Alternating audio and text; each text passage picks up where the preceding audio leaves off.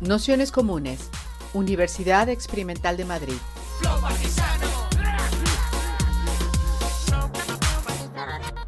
Toda la información en nuestro canal de Telegram Nociones Comunes o en nuestra web traficantes.net barra formación. Muchísimas gracias, perdonad.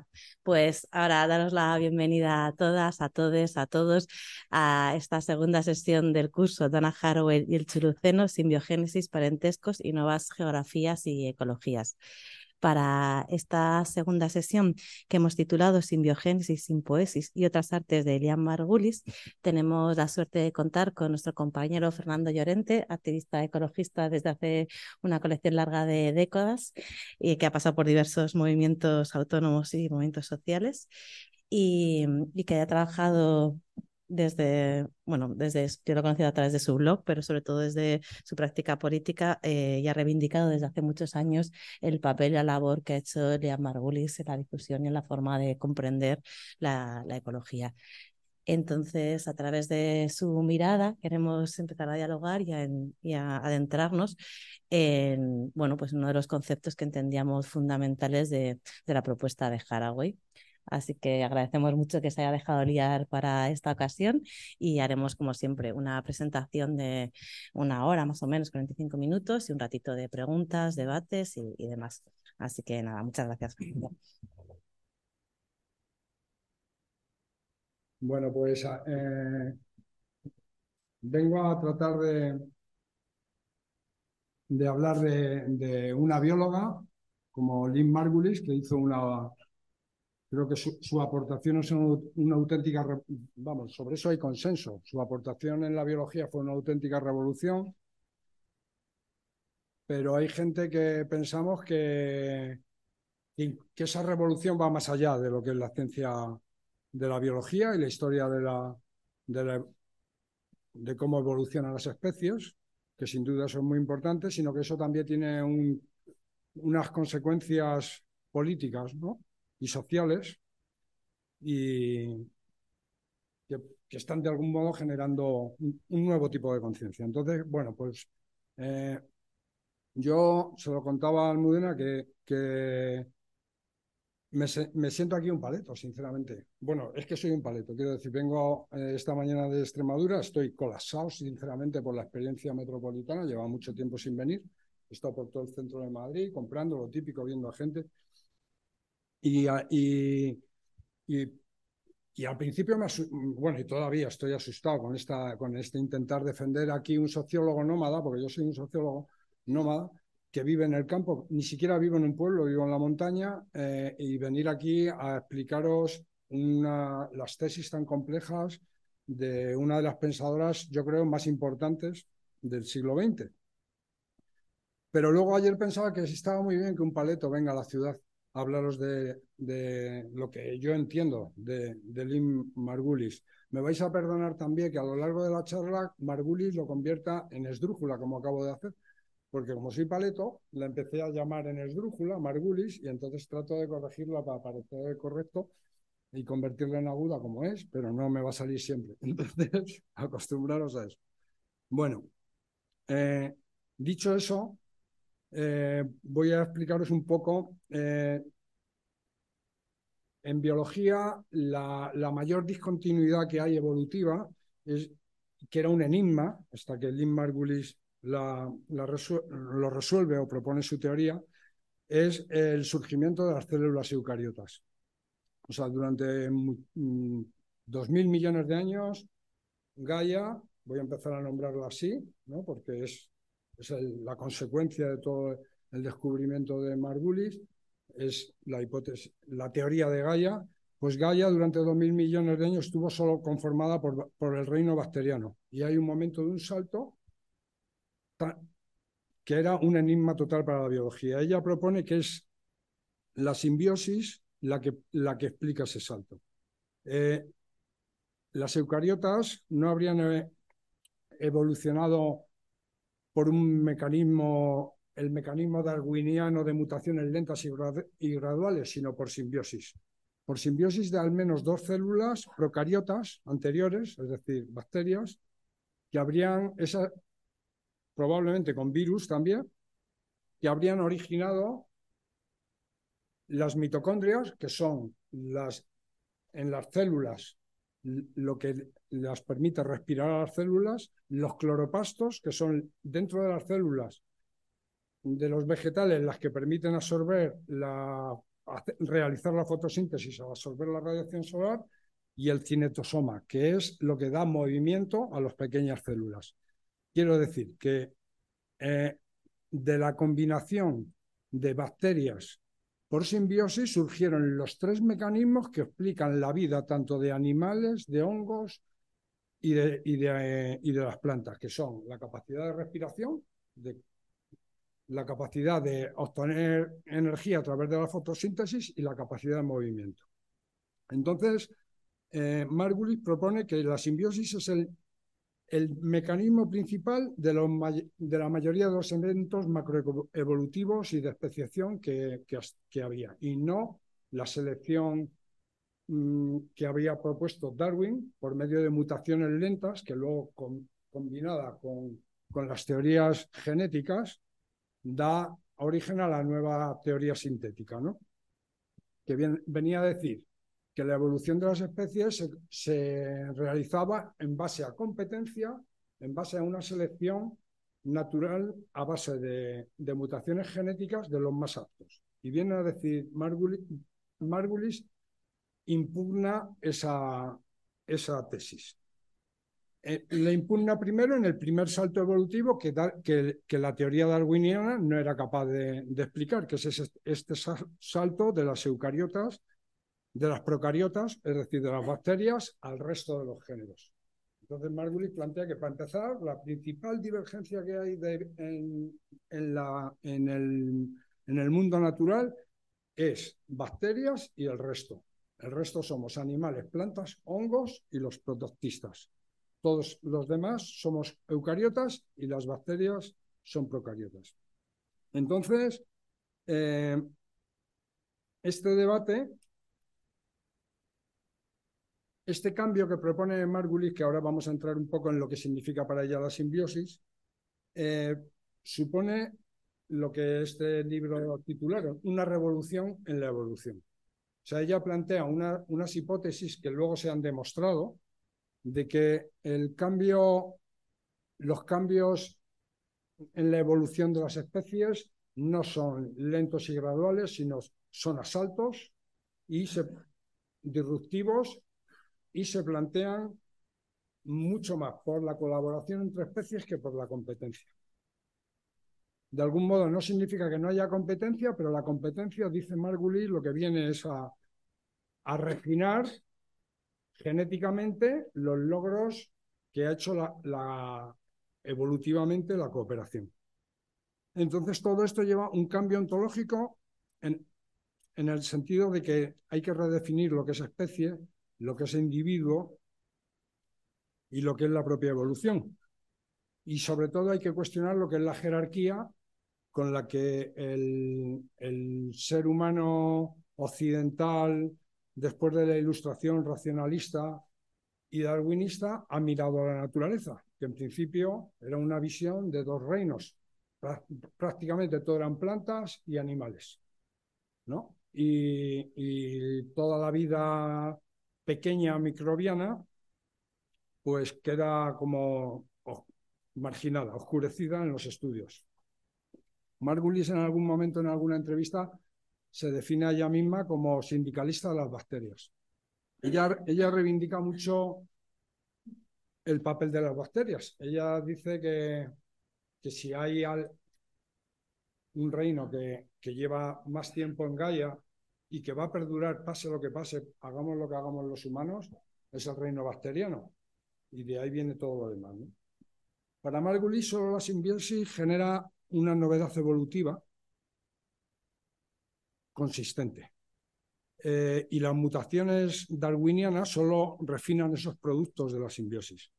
Entonces, eh, mm, después de lanzar estas tesis, con los años, eh, se ha aprobado, ella ya falleció, pero se ha probado desde luego el origen simbiótico también de las mitocondrias y de los cloropastos. Como ella misma dice, gracias a las bacterias eh, es que respiramos y nos alimentamos de vegetales. Son simbiosis que ya se han, constituido en, en, de algún modo, en simbiontes. O sea, ella dice, dice textualmente una frase que dice, es más, es más, más acertado mirar a no sé qué tres animales pone, un buey, un caballo y un ser humano, como una comunidad de organismos que ver a las bacterias como animales pequeños. O sea, es mucho, la imagen es mucho más acertada. Entonces, cuando este, ella empieza a profundizar en el tema de la simbiosis, se encuentra con la teoría de Gaia de, que había, había lanzado Lovelock. Lovelock había hecho una aproximación a... O sea, Lovelock era bueno, es, porque todavía vive, muy viejo, pero vive. Eh, le encargaron un estudio en la NASA sobre la atmósfera para determinar si había vida en otros planetas por la simple observación de la atmósfera. Y él, a raíz de eso, eh, se da cuenta que la atmósfera de Gaia, bueno, del planeta Tierra todavía no tenía nombre, lo que eh, la atmósfera de la Tierra era un fenómeno, voy a, perdonad que voy a ver un poco.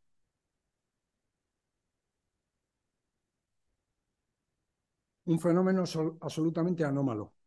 Estaba fuera del equilibrio termodinámico, del equilibrio de cualquier sistema cibernético y, era imposible explicar por métodos químicos físicos esa anomalía y esa estabilidad de la anomalía, que significa tener una atmósfera como la que tiene el planeta Tierra. Entonces él se da cuenta que, que él piensa esa anomalía desde la cibernética y, postula se trata de un sistema cibernético homeostático que es capaz de generar un, clima y un estado en general físico-químico óptimo para la vida en base a la actividad de los propios seres vivientes. O sea, que los seres vivientes, todos, todos los reinos, eh, contribuyen a, la estabilidad, a, este sistema cibernético nacido de la interacción entre la biosfera y, el entorno tanto externo como interno. Eh, geológico, el vulcanismo, o lo que incluso en la teoría de Gaia se llama vulcano, se le da nombre, que es, lo que es el núcleo de la Tierra. Gaia comprendería una anchura de 20 kilómetros, 8 hacia arriba y 12 hacia abajo, y eso sería, digamos, lo que, así, a grosso modo, eh, lo que sería Gaia. Bueno, el, darwinismo venía defendiendo que la evolución es la lucha de las formas de vida por adaptarse a un, entorno inconstante. Pero desde lo que empieza a plantear Lovelock y luego desarrolla Margulis es que Gaia mantiene que las formas de vida han, han coevolucionado con su entorno, de modo que las condiciones ambientales se mantienen estables en, cuanto al flujo de energía y materiales, pese a que, pese a que las condiciones cambien.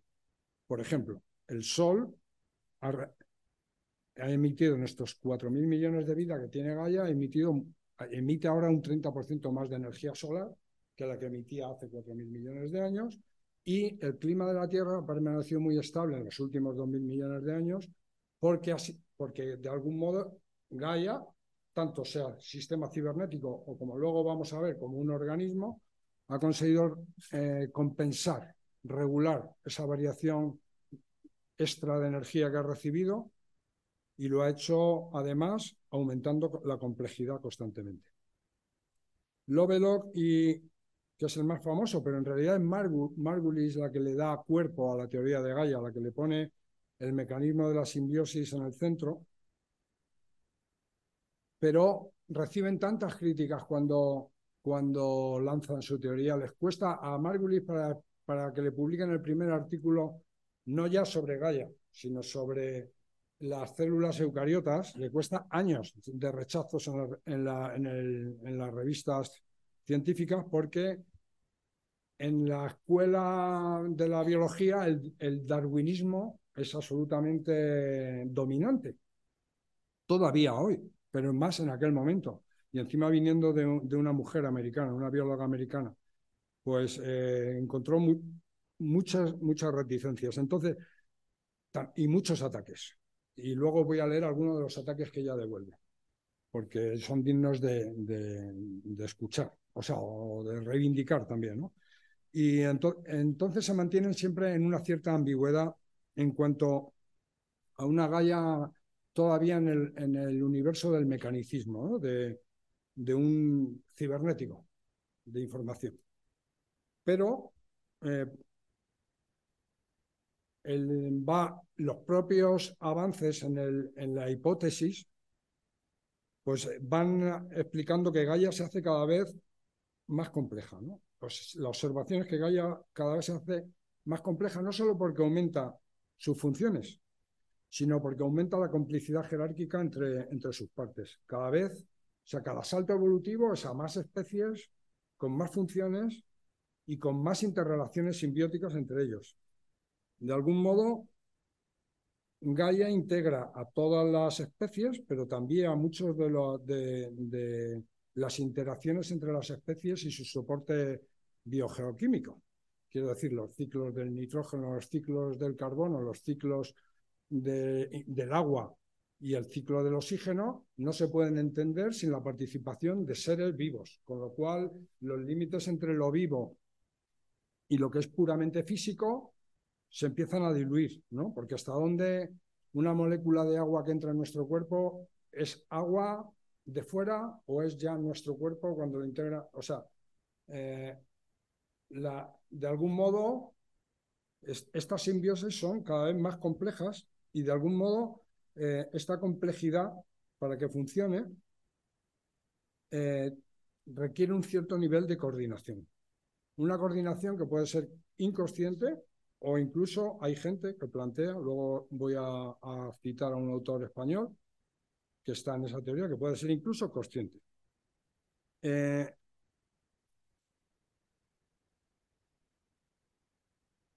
cosas como la evolución de Gaia tiende, por ejemplo, a, incrementar siempre la tasa de reciclado de materiales. Es decir, para que un límite se pueda, vamos a, la evolución va en el sentido de que cuando una especie, como le pasó a las bacterias, crece exponencialmente hasta ocupar todo su nicho y hasta y empezar a encontrar limitaciones en los recursos, es cuando hay hay la posibilidad de que se unan, solo uniéndose en simbiosis pueden saltar ese límite y, ese límite le saltan porque hacen una mayor tasa de tienen una mayor tasa de reciclado de materiales, es decir, con los mismos recursos son capaces de vivir más especies. Aumenta también la transpiración del agua y la capacidad de energía y, dispersión, de acumular energía y de dispersión. ¿Por qué digo esto de dispersarla? Porque una de las, de las leyes que están fundamentales en Gaia y en la vida en general, independientemente de que se acepte esta hipótesis o no, son las leyes de la termodinámica.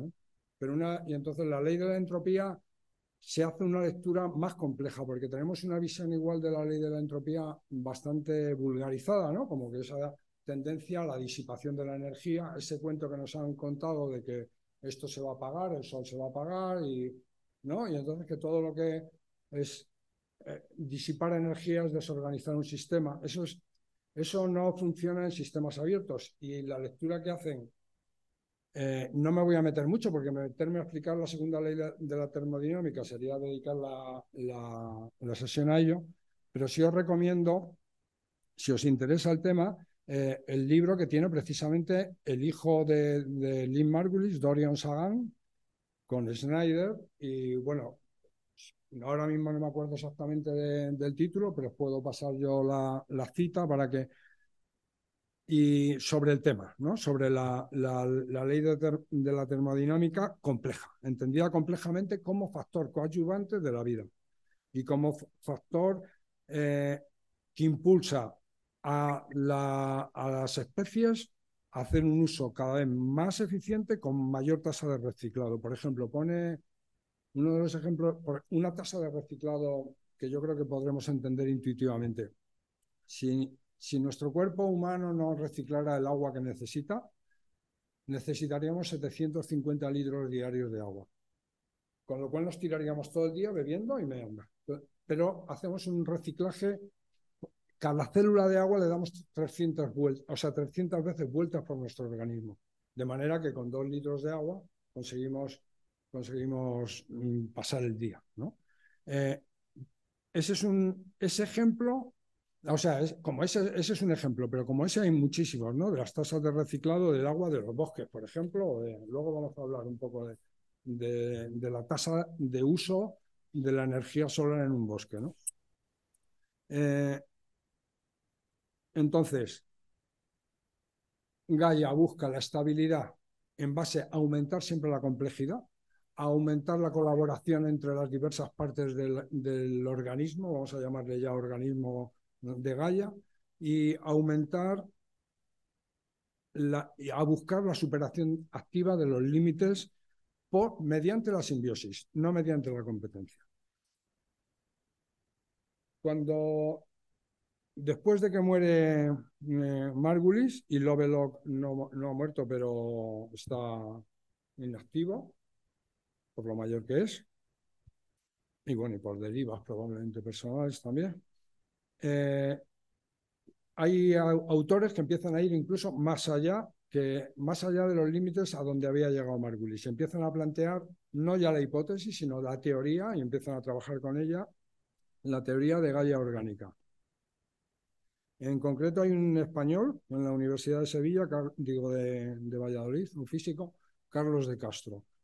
Sus libros son difíciles de encontrar, aunque aquí hay uno, y luego está, eh, tiene el origen de Gaia y, reencontrando a Gaia, dos, dos, títulos sobre el mismo tema y el que hay aquí, que es una compilación que lo, acabo de comprar, no lo conocía.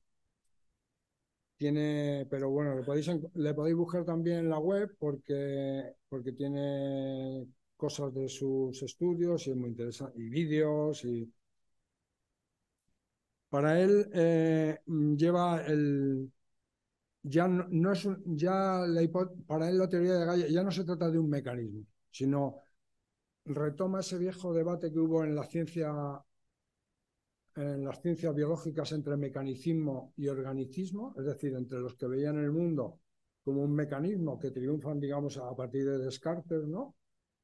Y, y las tradiciones más antiguas que, que pensaban el mundo como un organismo que, que ahora entroncan con todo el pensamiento de los pueblos originarios, que también piensan así, y con otras, otras, otras ¿no? No occidentales, no blancas, pero sin irse a, un tema militante, sino a un tema puramente teórico, de ciencia dura, eh, empiezan a trabajar con esta, con esta tesis de, de Gaia orgánica. Eh, explican que el, neodarwinismo, que es el, digamos, el rival dentro de la academia a batir, ¿no? El, relato neodarwinista, que es absolutamente eh,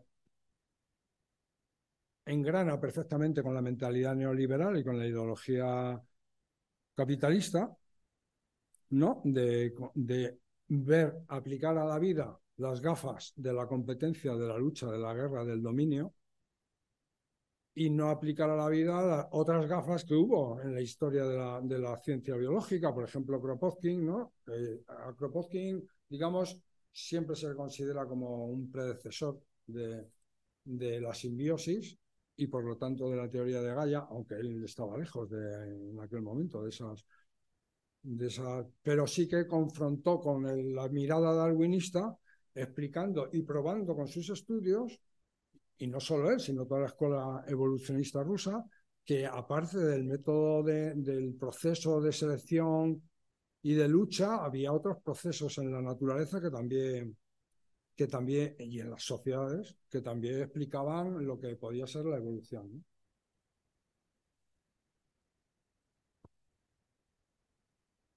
Entonces, eh, enfrentando a ese, a ese neodarwinismo para Gaia, de algún modo surge como la respuesta más adecuada al problema de los límites del crecimiento. Cuando los recursos naturales escasean por el tamaño de población, hay dos estrategias. O la competencia, que desde el punto de vista de Gaia es la más, la más sencilla, pero la menos inteligente, que no favorece las leyes de la termodinámica y acumula residuos, o la cooperación, que implica coordinación para mayor eficiencia energética en la obtención de recursos, mayor reciclaje de materiales y la creación de un nuevo sistema que acaba convirtiéndose en un organismo a través de simbiosis múltiples. Esto ocurre en la biología, pero, pero en el fondo eh, lo que hay detrás es una conmovisión sociológica y política de mirar la, la, biología, porque al fin y al cabo somos biología. Eh, os hablaba antes de la tasa de reciclado del agua. El agua en Gaia se recicla a tasas superiores al 99,5%. Eso son, cuando nos habla el capitalismo de reciclajes, son ridículos, comparados con los reciclajes que, que hace, que hace Gaia, ¿no? Eh, del, del, agua, del carbono, del nitrógeno, del fósforo, del oxígeno. Dice textualmente Carlos de Castro, en, dice, las reglas de Darwin darían, darían lugar a un desierto con menos productividad y menos biodiversidad que el del Sáhara.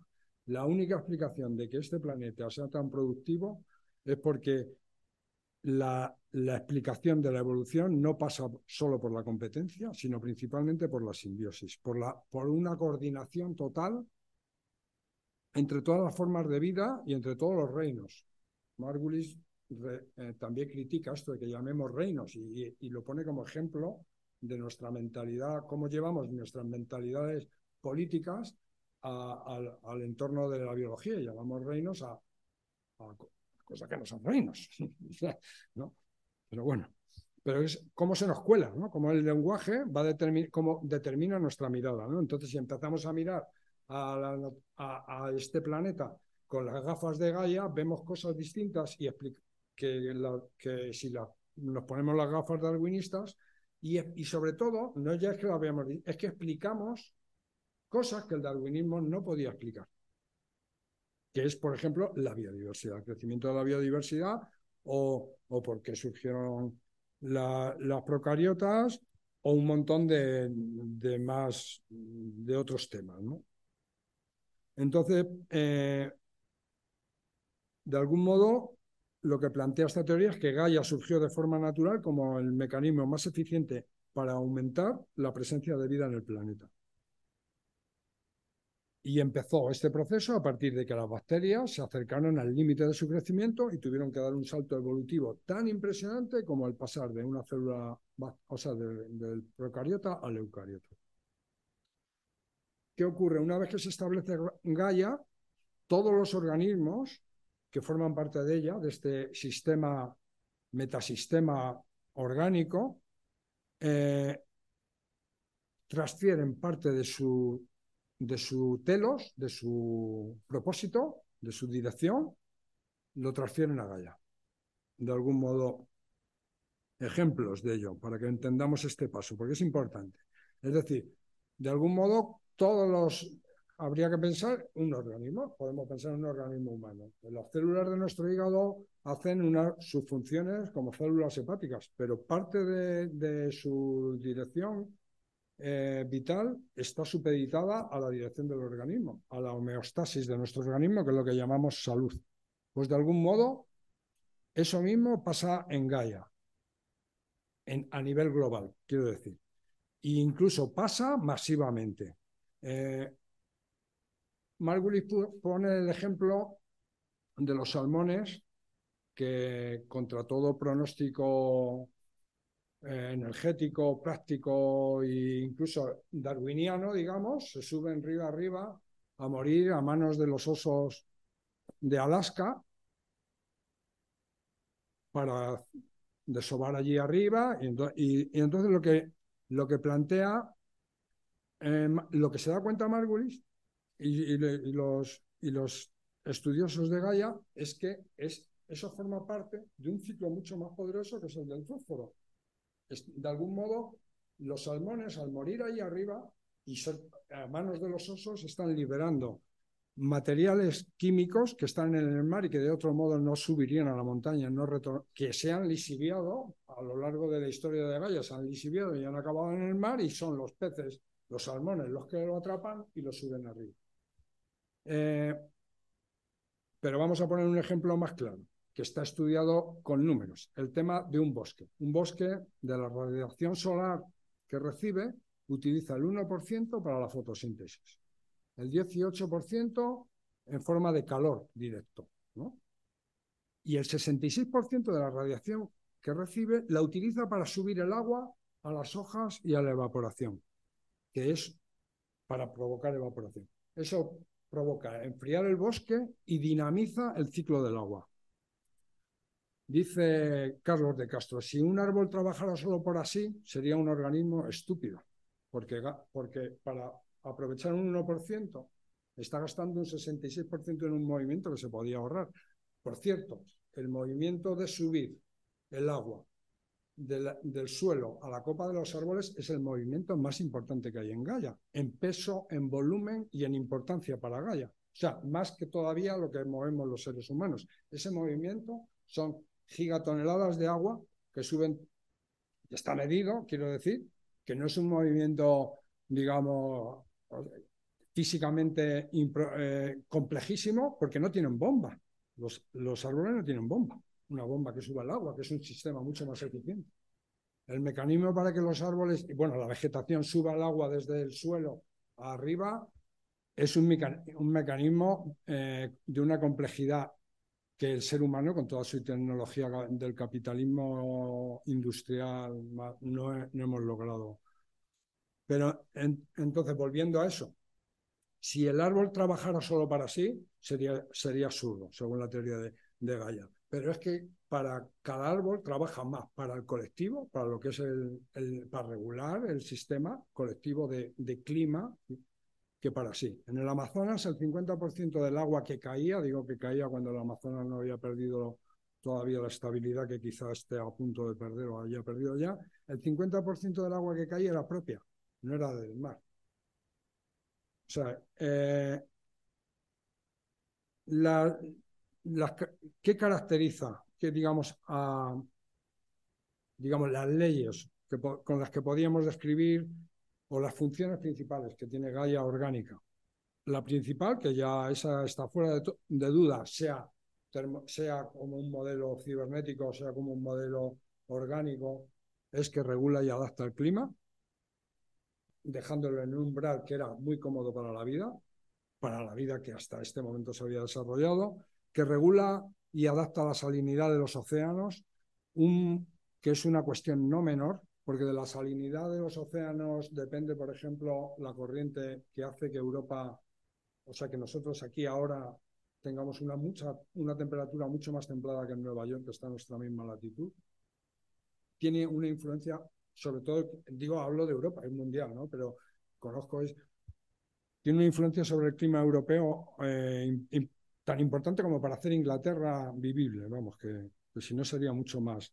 Eh, regula y construye los suelos, otro tema que desde la mirada, eh, voy a decir, urbana o, industrialista o capitalista, no, no se ve, que los suelos son, los suelos terrestres son la, la fuente de la vida, son el gran, el gran sumidero de CO2, el gran problema del CO2, pero también la posible gran solución del CO2 son los suelos. Los suelos están vivos, tenemos una mirada de verlos inertes. Si, Descartes decía que los perros no sufrían ¿no? cuando les, los diseccionaban, ¿no? porque eran como máquinas, esa mirada se nos ha quedado. Pues ya los suelos, si, o sea, si, no hemos capaz, si, si nuestra mirada occidental ha sido incapaz de concederles a los animales sentimientos y conciencia, pues ya el suelo, al suelo ya no le hemos concedido nada, pues resulta que ahí está uno de los grandes eh, problemas y secretos de Gaia.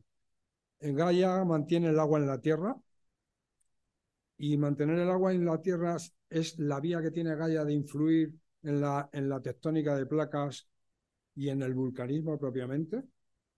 regula la entrada de energía, tampoco creo que eso haya que ir a la universidad para entenderlo, quiero decir que es la atmósfera, la capa de ozono, se recupera de catástrofes impresionantes mediante metamorfosis. se extinguen las especies, pero repone especies distintas, por supuesto, la que se extingue ya nunca va a volver a estar, pero aparecen otras especies que cumplen las mismas funciones. Es decir, cuando cayó el meteorito que acabó con los dinosaurios y acabó con muchísimas formas de vida, hemos, hemos vuelto, después de los dinosaurios, otro montón de especies que ya no son aquellas, pero que hacemos las mismas funciones que hicieron aquellos en su momento. ¿no? Eh, Gaia se alimenta de sus propios recursos y genera residuos con tasas de, reciclado cercanas al 99,5%. Selecciona organismos que transfieren los objetivos y funciones a Gaia, es decir, eh, por ejemplo, selecciona plantas ineficientes con el uso egoísta de los recursos, animales que desperdician energía desde su punto de vista, pero desde el, desde el punto de vista de Gaia la comparten y distribuyen. Si, miramos los movimientos de muchos animales son absurdos. Absurdos si miramos solo a su interés personal, egoísta. Pero si miramos al interés grupal, no solo de la especie, sino del resto del bioma en el que ese animal convive, pues resulta que son, son movimientos inteligentes, como por ejemplo el del salmón. Y, y en general lo que busca Gaia es la reducción de fluctuaciones en el medio ambiente, porque mientras, cuando las especies tienen pocas fluctuaciones en el medio ambiente, es decir, viven cómodamente, tienen más grados de libertad para aumentar la complejidad y para para incrementar la biodiversidad en general, para hacerse más complejos, para hacerse, para unirse en nuevos saltos cooperativos. Así somos nosotras mismas, ¿cómo vamos de tiempo? Así nosotras mismas somos dependientes de, hemos, hemos transferido funciones a, a Gaia. Por ejemplo, como hay tantas vitaminas, pues no las tenemos que... En el medio ambiente en el que vivimos hay un montón de vitaminas, Homo sapiens, en el que ha evolucionado Homo sapiens, hay tantas vitaminas que hemos, hemos mm, perdido la facultad de sintetizar esas vitaminas en nuestro propio cuerpo. Hemos delegado en Gaia para, para tener sistemas digestivos que pudieran eh, adaptarse más a cosas más complejas de digerir, porque pues teniendo vitamina C en la naturaleza, o hemos incluido en nuestro sistema digestivo un montón de bacterias que trabajan para nuestro sistema digestivo, para nuestro bioma interno, y que forman de algún modo esa comunidad de la que dependemos. leía el otro día, no sé si el dato es de Margulis o de Carlos de Castro, que, que tenemos nuestro cuerpo contiene dos kilos de, en peso seco de bacterias que están trabajando para nosotros, que están trabajando para este organismo, que ni siquiera eh, ya cuesta trabajo hasta decir nosotros, ¿no? Porque, porque, claro, si somos una comunidad que además estamos implicados por dentro, pero estamos implicados en comunidades externas de las que dependemos absolutamente, creo que no hay que contárselo a, cualquiera, no es evidente que todo lo que hay aquí ha habido cientos de animales, personas y kilómetros que se han hecho para, para que para poder tener este mobiliario y esta ropa. Entonces ya en nosotros se, nos empieza a, desdibujar. Los límites de Gaia, por el exterior, ya he dicho, es la atmósfera y por el interior es vulcano. Eh, la hipótesis que mantienen los de Gaia es que Gaia, a lo largo de sus 4.000 años de vida, cada vez tiene más influencia en Vulcano, que juega con la química, la geología y los procesos metamórficos y, sedimentarios a su favor, ¿no? De hecho, si vemos las zonas volcánicas, que nos parecen catastróficas, pues cuando eh, revienta el volcán de La Palma y arrasa con las infraestructuras humanas, pero dentro de... Pero no hace falta, en dos generaciones serán las tierras más ricas, todas esas tierras anegadas por la lava, ¿no? Entonces, Marguerite lo que plantea es que combate también mucho la visión zoocentrista que tenemos. Y no ya es que plantee, que por supuesto, eh, ella plantea que los animales somos los hermanos pequeños de Gaia, los últimos que hemos llegado a, a Gaia. ¿Están las bacterias o las más viejas?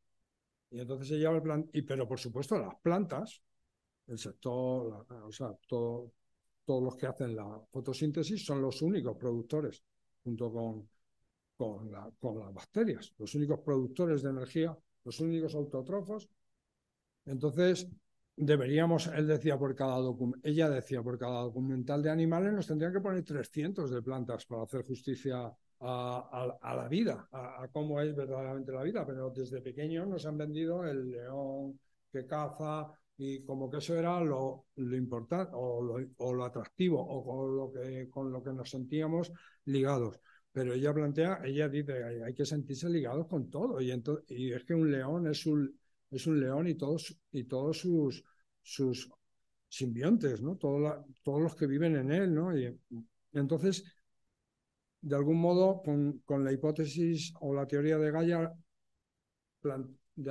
si Galileo consiguió que dejáramos de creernos el centro del universo, Margulis lo que nos dice es que no somos ni siquiera el centro de la vida en la Tierra. Es que no, es que, es que somos hasta prescindibles. Luego voy a leer una cita, ¿no? En la que dice, pues eso, que, no, que el animal humano ha llegado el último a, o sea, los animales ya llegaron tarde, pero es que el animal humano, el Homo sapiens, lleva poquísimo, ¿no? Que conecta un poco con lo que dicen cosmovisiones, por ejemplo, indígenas, el libro de una, una tranza de hierba sagrada. Ella siempre plantea, para los indígenas, el ser humano es un poco más, en la asamblea de especies que ellos viven, está por debajo de los demás. Tiene que aprender de los árboles, tiene que aprender de las águilas, tiene que aprender de todo, ¿no? De los animales totémicos de su cultura. Pues de, Margulis desde otra cosmovisión científica, sí, pero conecta totalmente con ese pensamiento, con esa crítica eh, de, de, esa biología que es colonial, que es blanca, que es, mm, que es patriarcal también, y que mira y que es capitalista en el sentido, es extractivista, ¿no? Ahora, bueno, ahora cuando continuemos vamos a ver que hay dos tipos de hay muchos tipos de simbiosis y cuál hemos elegido y cuál deberíamos eh, uno de los hitos importantes de, la indagación que hace Margulis a lo largo de su vida es, el, eh, conectar con el concepto de autopoiesis que plantean Maturana y Varela, primero solo en el plano, en el plano biológico. Luego la autopoiesis la hemos llevado a plano porque resuena, porque en realidad la biología resuena a política todo el rato, y desde luego el término autopoiesis que Maturana lo intentó circunscribir al tema biológico, enseguida conectó y, se ha convertido en, eh, hasta en una praxis política. ¿no? Entonces, pero bueno, quería eh, dar cuatro pinceladas de lo que es la autopoiesis desde un plano eh, estrictamente biológico o lo que implica que un ente sea autopoyético es que tenga un límite semipermeable entre exterior e interior, creado por el propio ente a partir de energías y materiales que vienen de fuera. Y esos, esos límites son fronteras, son bordes, son membranas de las células, son cortezas de los árboles, son la piel de, los organismos, pueden ser de muchos tipos. Dentro de, de ese límite semipermeable, es muy importante lo de que sea semipermeable, hay una red de reacciones y funciones que es más intensa en el interior que con el exterior. Cualquier, cualquier ente es autopoyético si también las relaciones de interdependencia se relaciona inevitablemente con el exterior, pero modelando su unidad a través de la membrana. O sea, reconstruye, vamos a llamarlo una identidad. Y todo lo anterior provoca una realimentación positiva que da lugar a una individualidad que de algún modo es capaz de estructurarse y dirigir su, red de reacciones. Entonces, cuando Margulis intenta encajar la autopoiesis con la visión de Gaia, pues avanza mucho más que, la, hipótesis cibernética de Lovelock y ella misma se supera. Ella tenía mucha reticencia a considerar a, a Gaia un organismo al principio. Pero cuando llega a pensar la autopoiesis, dice, la, unidad más pequeña autopoyética que hay en la, en la naturaleza es la bacteria y la más grande es Gaia. La,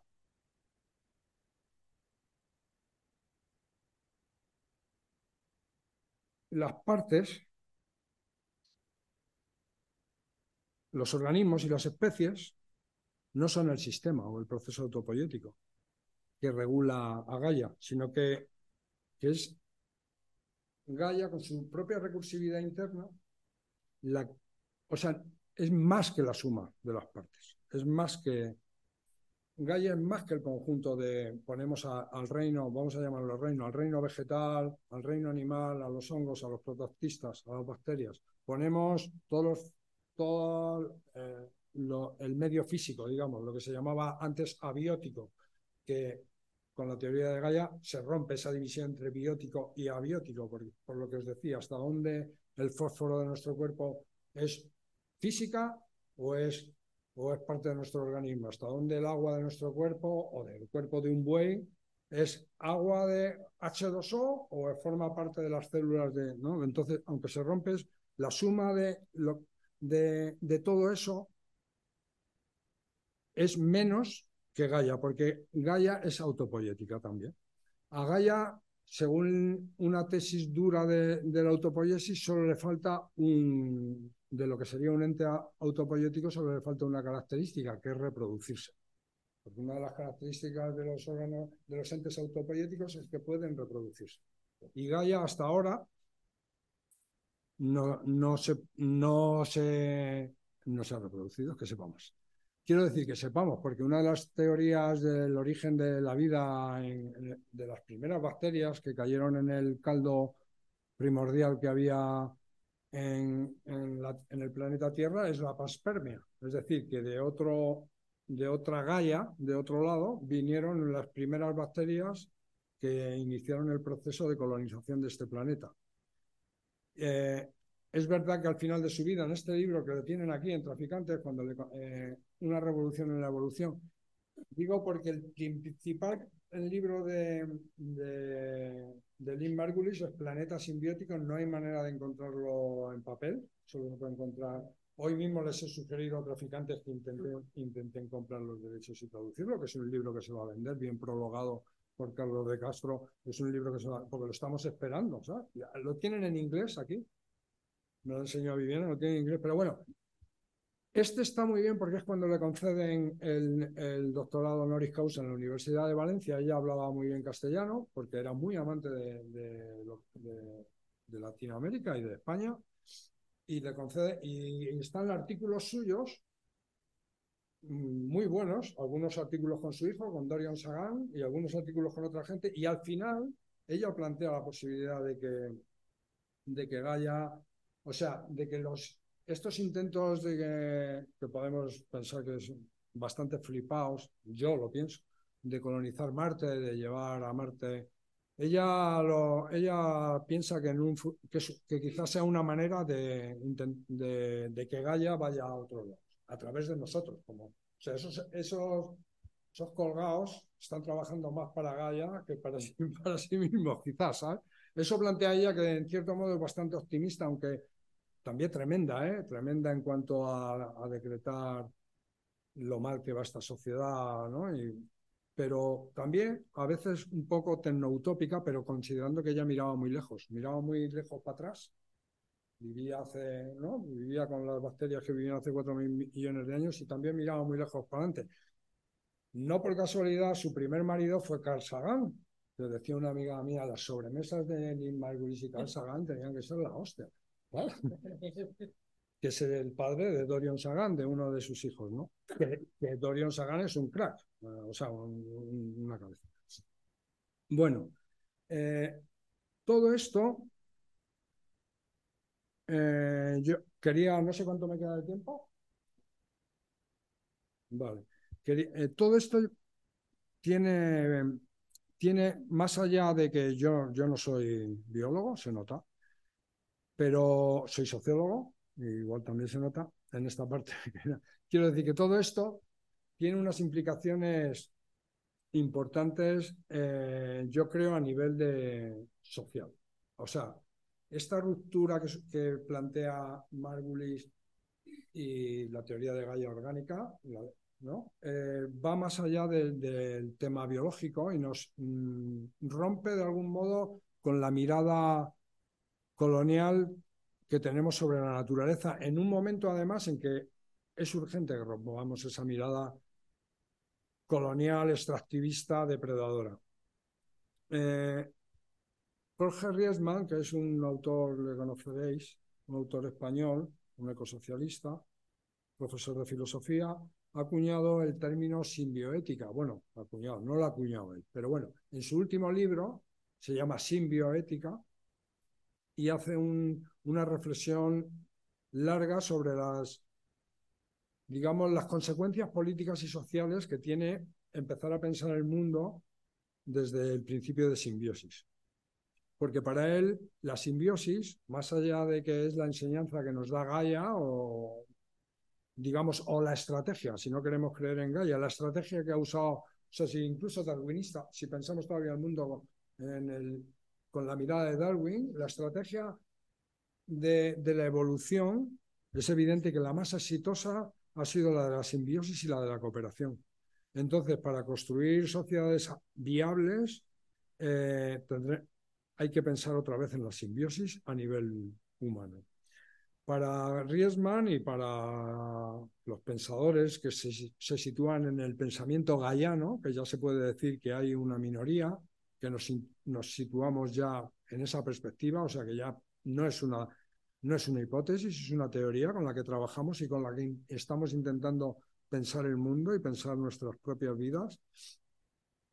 Eh, la ecología no es solo una una, una ciencia, no es solo un activismo, sino que es una cosmovisión, de algún modo una ecosofía, que tiene efectos normativos, o sea que nos, nos combina a vivir dentro de los límites de este planeta, le llamemos Gaia o le llamemos biosfera o le llamemos como queramos, hay unos límites termodinámicos, físicos y energéticos que es no es que sea una, opción ética eh, respetar, sino que es una opción práctica. Quiero decir que no es posible violarlos indefinidamente. Creo que ahora mismo estamos ya en el momento en que hemos rebasado el punto en el que la violación de los límites del planeta Tierra ya no se puede seguir desplazando hacia el futuro, porque hasta ahora el capital lo desplazaba hacia el futuro en forma de deuda o hacia fuera, considerando fuera los países del sur, los mares del sur, pero ahora ya el sur está en el norte, el norte está en el sur, las fronteras se han disuelto, digo en, términos gallanos, en términos de cambio climático.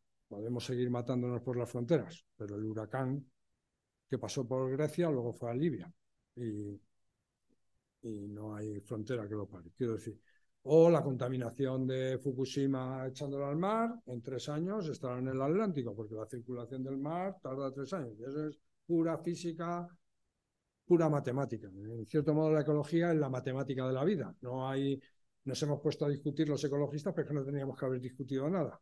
Teníamos que haber echado las cuentas y punto. Y ya está. Es decir, estas son Bueno, es que es lo que se intentó hacer. Lo que pasa es que la gente discute las cuentas, esas cuentas. Pero no, esto son cuentas. Esto no es una opción política, no es una opinión, no es un deseo, no es que yo esté enamorado de los animales, que también a lo mejor, pero no, no, es que ese animal trabaja para mí. Es que el lobo, el lobo enfría el ecosistema. Es un poco complejo de entender, es contraintuitivo, porque el sistema, vamos a hablar no ya de Gaia, sino de la península ibérica, es muy complejo de entender. El sistema humano, social, cultural, biológico, químico y animal es complejo de entender. Pero si tuviéramos tiempo para explicarlo, podríamos entender que necesitaríamos una orilla a lo mejor para entender que el lobo, el lobo enfría el ecosistema. Y entonces, aparte de todos los valores que pueda tener, para Gaia es un... Claro, o sea, baja, eh, contribuye a que CO2 atmosférico se fije en los ecosistemas. Al hacerlos más complejos, al distribuir energía, los grandes carnívoros de la pirámide trófica son distribuidores de energía. Distribuyen no solo energía, sino distribuyen eh, carroña, con lo cual un mogollón de holobiontes y de, y de seres pequeños que viven y la dispersan, obligan a los... Bueno, entraré, no nos vamos a meter en el lobo, porque, pero... Sí, hay un artículo. Ah, tengo un artículo que se llama Los lobos de Gaia en Monfragüe, que habla un poco de esto. Hablo un poco, bueno, hablo de esto, un poco, pero aplicado a, Extremadura, que es mi territorio, y en el marco del debate que hubo con la protección del lobo, ¿no? Y bueno, entonces, volviendo a que nos vamos al lobo y no. Eh, entonces, la simbiosis es tanto en, lo biológico como en lo social, en la asociación de, organismos y funciones que articulan la cadena de la vida en la Tierra. Pero hay diversos tipos de simbiosis. Hay simbiosis mutualistas, que son las que causan beneficio mutuo. Dos, nos unimos y los dos salimos beneficiados. Hay simbiosis comensalistas, en las que se beneficia uno y el otro no sale perjudicado, pero tampoco gana. Hay simbiosis parasitarias en las que uno se beneficia a costa del perjuicio del otro y hay la depredación. El capitalismo se mueve en parasitarias y depredación. no, no salimos de ahí. De algún modo, simbiosis comensalistas en las que se beneficia uno pero no se daña el otro, en las que plantea el ecologismo Knife, eh, el ecologismo, digamos, de los verdes, de, el conservacionismo, el desarrollo sostenible, todos estos discursos, que encima, en realidad, muchas veces no son comensalistas. Quiero decir, el despliegue de renovables, que podríamos considerar como el despliegue de renovables, bueno, pues no hace tanto daño, perdona. Tiene una, una tiene unos impactos ambientales, unos impactos energéticos que, en realidad no es ni comensalista, que cae más en parasitario otra vez, en depredación y en extracción.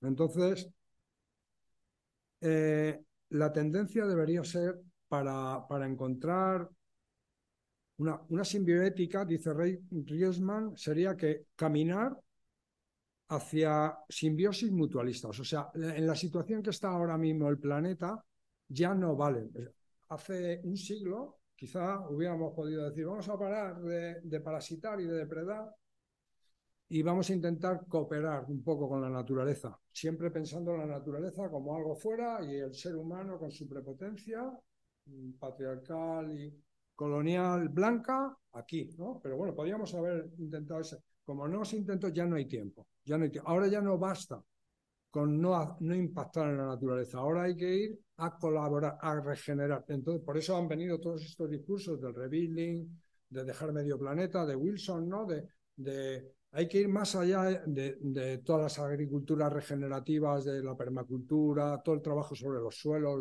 las ganaderías holísticas que también procuran absorber carbono en el suelo. Vienen todos estos discursos que van ya más allá. No, ya no nos vale la agricultura ecológica. Tenemos que ir a una agricultura que repare los suelos, que recupere la fertilidad, que, absorba más CO2 del que absorberíamos, porque es que la absorción de CO2 es urgente para, para todo, ¿no? Entonces necesitamos no ya agriculturas neutras en CO2, que produzcan tanto como absorben. No, no, tenemos que ir a agriculturas o a modelos sociales en general que sean eh, basados en el mutualismo. ¿no? Eh, El proyecto, desde este punto de vista, el proyecto de dominación total sobre la naturaleza, bueno, desde este punto de vista no, desde, hay que, no hay nada más que poner el telediario para que ver que el proyecto que teníamos, ese proyecto de la ilustración que ha compartido el liberalismo, que ha compartido el socialismo, incluso algunos sectores del anarquismo, aunque es verdad que desde siempre en el anarquismo hubo objetores a esa, a esa visión, de que íbamos a dominar la naturaleza, de que el progreso humano pasaba por dominar la naturaleza, ha fracasado rotundamente. No hay nada más que poner el telediario, no domina. En Madrid el otro día, con cuatro gotas, ya estabais superados por la naturaleza. La naturaleza nos, nos. El ser humano, desde una visión gallana, intentar plantearse que puede superar algo de lo que es simplemente una célula, es que es un contrasentido absoluto. Es, es lo que los griegos llamaban pecado de ubris, que era el pecado más castigado en la mitología griega, el que, que te creyeras como un dios. Eso era súper castigado por los dioses griegos. No permitían los inmortales que un humano, por chulo que fuera y por victorias, porque hubiera tomado Troya, pues ese pecado se ha convertido en constitutivo de nuestra cultura. O sea, todo el rato estamos en ubris, todo el rato estamos superando. Entonces, eh, nos damos cuenta ahora de que no dominamos la naturaleza, que dependemos de ella para comer, que hemos roto los ciclos. O sea, yo vengo del campo y os puedo contar que, la comida se va a poner muy complicada porque podemos pensar que el cambio climático se puede superar poniendo un poco de, en una, viviendo en tu casa en Madrid, poniendo la bomba de calor más fuerte cuando viene la ola de frío y el aire acondicionado más alto cuando viene el calor. Pero el huerto no hay aire acondicionado O sea, cuando viene, ahora mismo, si veis los datos, todas las producciones alimentarias de la agricultura española tienen caídas provocadas por factores climáticos, aparte del precio del petróleo, que de algún modo también es un regulador, ¿no? Pero, pero tenemos una. Se está cortocircuitando la revolución que nos trajo hasta aquí, que es la revolución neolítica, el modelo de agricultura. Y somos 8.000 millones de personas, como para pensar en decir, volvemos al paleolítico. No podemos. No hay, no hay. Y el modelo que nos permitió llegar a 8.000 millones de personas a alimentar, que es mentira, no están todas alimentadas, pero vamos a poner que comen 6.000 más o menos, ¿no? que hay 2.000 millones pasándolo mal, pero el modelo que nos llevó a alimentar a 6.000 millones de personas está quebrando, pero está quebrando aquí en Brasil, en Argentina, en, América, los grandes productores de grano y si no quiebran por sí solos, pues hacemos una guerra en Ucrania, para que ya quiebren además por, por, motivos. O sea, la estrategia parasitaria y depredadora nos conduce a un callejón sin salida, que es en el que estamos. Entonces, eh, lo, que lo que se propone desde Carlos de Castro y Riesman y los pensadores de Gaia es que más allá de, incluso que hay que superar más allá el mutualismo, sino entender que no hay una separación entre el ser humano y la naturaleza, que tenemos que llegar a, lo que llaman ellos endosimbiosis, o sea, simbiosis pero dentro, o sea, entender que es un poco lo que plantea Jason Moore desde otro lado, cuando habla del capitalismo en la naturaleza y la naturaleza en el capitalismo. Él siempre habla de con esa, ¿no? Para, claro, como lo hace desde el idioma inglés, pero yo lo que entiendo ahí es que intenta, que intenta transmitir algo que nuestro idioma se resista a admitir, porque nuestro idioma se basa en la excepcionalidad humana, se basa en, en, en el imperialismo contra la naturaleza, contra las mujeres, contra, contra el otro racial. Entonces, lo tenemos tan insertado que es difícil de entender esto de que somos parte, que estamos dentro del organismo, que, que el capitalismo no, no está por encima de la naturaleza, no puede estar por encima de la naturaleza, no puede estar, aunque él cree sus naturalezas, porque las crea, las naturalezas de nuestros bosques, las naturalezas de los, de los monocultivos, eh, pero, es, pero está dentro. Aunque él intenta modelar la naturaleza, pero la naturaleza es irreductible a la modelación total porque, porque es un sistema superior. No puede haber nunca una parte, nuestro hígado, por mucho que se empeñe, no puede modelar todo el cuerpo a su imagen y semejanza, porque el corazón tiene otra función. Pues en Gaia pasa lo mismo, ¿no? Y entonces, por eso plantean, eh, Carlos de Castro y Rielman plantean la endosimbiosis. es como en la célula que se mete la mitocondria. La mitocondria era una bacteria previa que se, que se unió a una célula y le dio la capacidad a esa célula de respirar la célula le quitaba, le, le quitaba los residuos que producían la respiración, que le envenenaban y le daban y obtenían energía de la mitocondria. Y, y ahora mismo nosotros vemos una célula y todas tienen mitocondria y parecen que es la misma célula, pues un poco llegar a ese tipo de, de integración dentro de... Pero la mitocondria no pierde ni su... O sea, tiene todavía cierta individualidad dentro de la célula. Tiene sus propios genes, tiene una pequeña membrana, pero está integrada. De algún modo es el modelo que plantean para, para salir de este atolladero civilizatorio que tenemos. Debemos para empezar, cambiar las miradas, superar los sesgos antropocéntricos, patriarcales, coloniales, y yo aquí añadiría urbanocéntricos porque vengo desde el campo a hablaros a, la ciudad, y, y pasar pues eh, al biocentrismo. Plantea Riesman, eh, Margulis plantea el bacteriocentrismo, ¿no? O sea, que dependemos totalmente de formas de vida inferiores, reconocer eso, y que por lo tanto no son inferiores. Si están dentro de nosotros, si nos habitan, y si nuestra vida depende tanto en la respiración como en el movimiento, como en la, en la fotosíntesis, que es la única fuente de riqueza que hay en, la, en el planeta Tierra, decía un marxista, creo que era Mariategui, marxista peruano, no sé si era Mariategui, vamos, si era un marxista peruano era Mariategui, pero es el único marxista peruano que he leído, que si queremos ver, el único capitalista que hay en la Tierra son las plantas, son las únicas que crean riqueza, en el sentido de que, ¿no? o sea, hacía así como una frase, jugando con eso, dice, si queréis ver, el único, el único que crea riqueza aquí son las plantas, todos los demás somos organismos heterótrofos que nos alimentamos de ellas.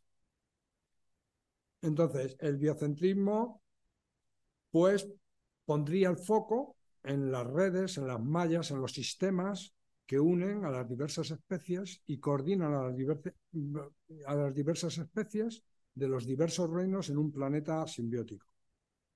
Los saltos en complejidad que, empezó a estudiar Margulis en la complejidad de la evolución es lo que, lo que desembocaron en, la hipótesis Gaia en el sentido de decir, hay algo aquí que parece que coordina todas estas funciones para conseguir lo que hemos dicho, atmósferas estables, niveles de salinidad estables, niveles de pH estables, que los, los grandes ciclos biogeoquímicos eh, reciclen constantemente los, los, materiales básicos para la vida, nitrógeno, fósforo, oxígeno, agua. Entonces, Gaia sería la simbiosis, o sea, tiene una frase muy bonita que dice un, una célula eucariota la simbiosis de varias, de, una, de varias células procariotas y algún virus. Una, una planta o un animal sería la, la simbiosis de virus y animales. Un bosque la simbiosis de organismos eucariotas, de virus, de bacterias y de animales y de plantas. Y Gaia es la simbiosis de todo. De simbiosis dentro de la simbiosis dentro de la simbiosis. De algún modo, creando ese tipo de organismo que se ha dado en llamar holobiontes, que somos, que más que individuos son sociedades colaborativas de diversas especies, que vivan juntos y que cooperan. Y dentro de, de eso, Gaia sería el gran holobionte en el que cooperamos todos, todas las especies y todas las... Entonces, en esta en esta, para acabar antes de leeros unas citas, que yo creo que, para terminar con unas citas y sus comentarios, eh, se plantea cómo sería, cómo se podría construir lo que llaman el simbioceno, la edad posterior al capitaloceno. El capitaloceno está condenado y entonces está condenado las vías de, superación del, del capitaloceno o son simbio, son por vía de la simbiosis o por vía de la catástrofe. No, no va a haber una superación de otro modo. Entonces, ellos plantean que lo que vendrá después, si hay después, será el simbioceno. Eh, lo plantea un autor que se llama Glenn Albrecht, Las emociones de la Tierra, se llama su libro, y plantea que, ¿cómo será el simbioceno? Habrá un reciclaje completo una biodegradabilidad total, digo de, a nivel social hablo, ¿eh? porque en la naturaleza esto se da. O sea que en el fondo es biomimesis este ejercicio, es copiar lo que hace la naturaleza y aplicarlo al ser humano a nivel político cultural y social. Entonces, reciclaje, reciclaje completo, biodegradabilidad total de los inputs y de los outputs. Es decir, no, cero basuras, como, como, en Gaia. En Gaia no hay basura todo residuo es fuente de, recursos para otra especie. Pues eh, la economía humana debe imitar ese principio, de que todos los residuos sean la base de otro ciclo de producción o al menos de no envenenamiento. Energía renovable, limpia y justa. El justa es muy, muy importante en su doble acepción de lo justo, o sea, no energía renovable para mantener sociedades opulentas, sino lo justo que necesitan las sociedades para tener una vida digna y con justicia. O sea, no a costa de, desplazarlos o externalizar los aspectos negativos a otros lugares o a otros tiempos, o sea, hacia el futuro o a otros pueblos. Integrar totalmente los sistemas humanos en los sistemas biogeoquímicos y eso muy probablemente pasa por reducción de la población humana. ¿A qué ritmo? ¿Cómo? No sé, pero hay un consenso. Yo lo, digo con cuidado porque sé que, enseguida empiezan las acusaciones de maltusianismo, de no sé qué, y no me da tiempo a rebatirlas en esta exposición, pero más o menos creo que es obvio que, que, la, que la, población humana no puede seguir creciendo. Eh, retorno al localismo y a la bioregión. Tampoco la globalización económica puede seguir existiendo porque es muy pesada para Gaia, es muy pesada energéticamente, muy pesada eh, materialmente es insostenible sin el aporte de la energía fósil. Y la energía fósil tiene dos inconvenientes. Se está acabando y en el proceso de acabarse eh, destruye la estabilidad climática. Pasa por el respeto a todas las especies, a grosso modo, sin entrar en debates sobre especismo, ganaderías y todo eso. Pero, y que la... Y pasa por armonizar o equilibrar los intereses en general, por buscar una especie de consenso humano mundial donde el conflicto no desaparezca.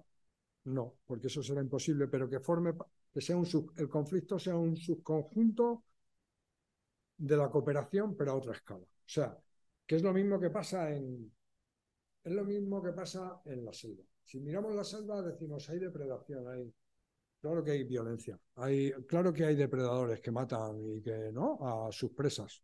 Pero el conjunto hay una estabilidad, hay una cooperación. O sea, esos animales no solo están matando para sí mismos, para sobrevivir como individuos, sino que están haciendo otras funciones muy variadas, desde control de parásitos, control de superpoblaciones, apoyar un montón de... o sea, hacer una... Pues con la conflictividad humana también hacer una mirada más macro de manera que esa conflictividad pueda ser reconducida por métodos que a mí solo se me ocurren que sean democráticos, a no desaparecer del todo, pero ser reconducida a la creación de estabilidad social y de cooperación a escala, a escala macro. Proteger los vínculos simbióticos entre las especies y dentro de las propias especies a todas las escalas y restablecer los, los vínculos simbióticos que el capitalismo ha destruido que son muchísimos, desde todo en el mundo rural, todos los que tenía el campesinado con sus paisajes. Entonces, esto sería, digamos, lo que os quería contar. Quería mm, acabar con leyendo algún, alguna cosita, no sé cómo queda. Pero digo, porque ahí puedo leer más. Vale, vale, sí, no, cinco minutos de lectura ya me parece. Bueno, entonces, eh,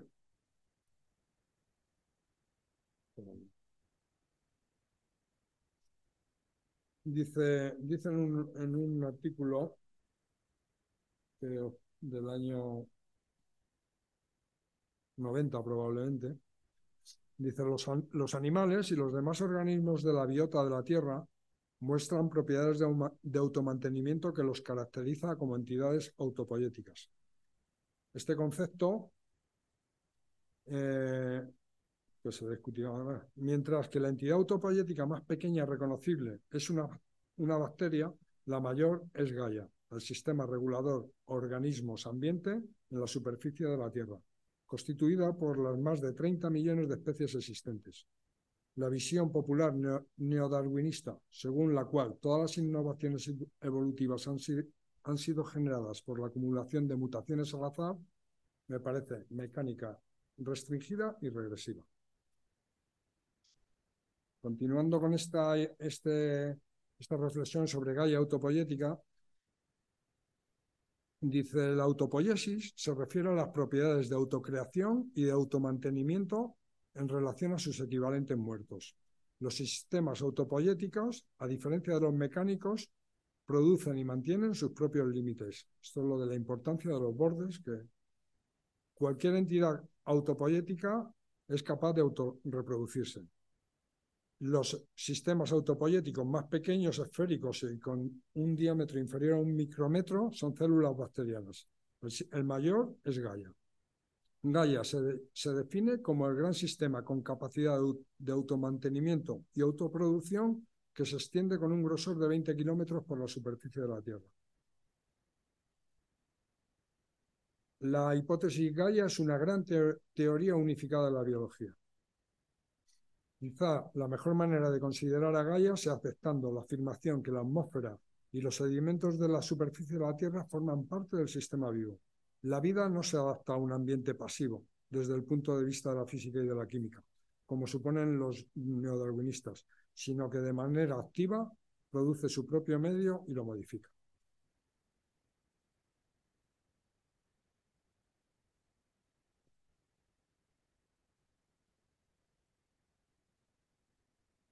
Dice ya cuando más adelante, en otro artículo que se llama Una palabra de cuatro letras, bueno, bueno, un artículo de este, de los, de los compilados en este, en una, una revolución en la evolución, dice, admitir que la Tierra está viva es deslizarse hacia el territorio prohibido por la ciencia del animismo, de la de personificación, antropomorfismo y de creencias mágicas narcisistas que hace mucho tiempo han sido vencidas por el progreso de la ciencia. Gaia ha estrechado el espacio o expandido la línea de continuidad entre la vida y la no vida, entre lo orgánico y lo no orgánico, entre lo animado y lo inanimado. En la teoría de Gaia, por ejemplo, la atmósfera se convierte en parte de la biosfera, una especie de sistema circulatorio planetario.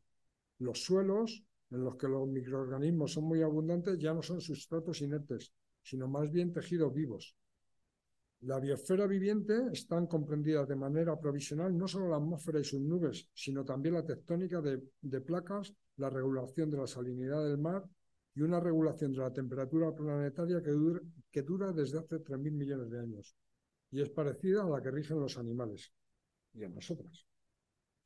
Este nuevo tipo de atención a la que nos rodea lleva acarreado un cambio de valores y da a nuestra civilización técnica una oportunidad para reconocer alterar e incluso revertir el impacto humano en el medio ambiente.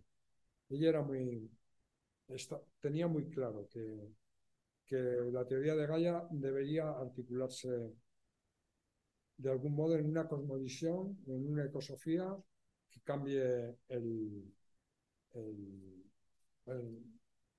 carril por el que vamos. Y para terminar, no es, no es de ella, sino que ella lo cita en un, es un, cita a un filósofo que se llama William, eh, americano William Irving Thompson. Esto es de 1981. Desde 1981 aquí han transcurrido 42 años en que las cosas no han hecho sino empeorar. No, no empeorar, sino empeorar enormemente. Quiero decir, eh, a lo largo de, este medio siglo, que algunos tenemos aquí ya, eh, hemos, hemos emitido la mitad del CO2 que se ha emitido a, la atmósfera. O sea, somos responsables esta generación de la mitad del, del efecto. Bueno, pues en 1981 él decía, lo cita Margulis en un artículo suyo para ah, reivindicar, o sea, para reivindicar su teoría. Dice, hemos construido una civilización materialista relacionada casi exclusivamente con la tecnología, el poder y la riqueza.